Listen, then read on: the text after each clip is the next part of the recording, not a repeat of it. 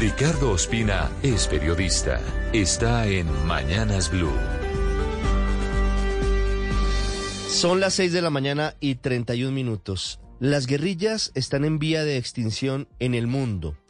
El falso romanticismo que tenía la posibilidad de buscar cambios en la sociedad combinando todas las formas de lucha, incluyendo la armada, hoy no es aceptada. De hecho, se ve con desprecio por parte de la mayoría de los ciudadanos.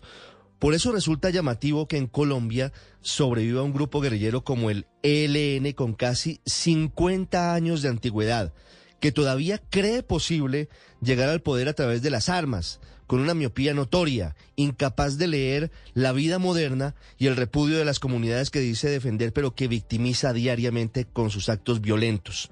El máximo cabecilla del Ejército de Liberación Nacional, Antonio García, desde la comodidad de su exilio dorado en Venezuela, usa Twitter como trinchera y desde esa tribuna que inexplicablemente sigue teniendo disponible, dispara ideas absurdas como la justificación del atentado en el que fueron asesinados nueve soldados en el Carmen, en norte de Santander, diciendo que a ellos también el Estado les ha provocado bajas sensibles.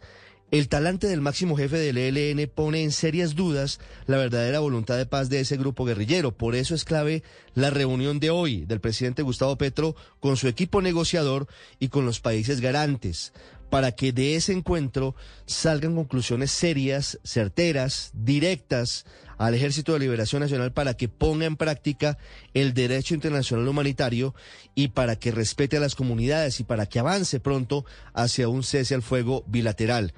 El ELN debe entender que hoy no tiene capacidad alguna de llegar al poder por las armas, que esos tiempos ya pasaron y que las sociedades modernas deben dirimir democráticamente las diferencias, incluso promover ideas por absurdas que parezcan.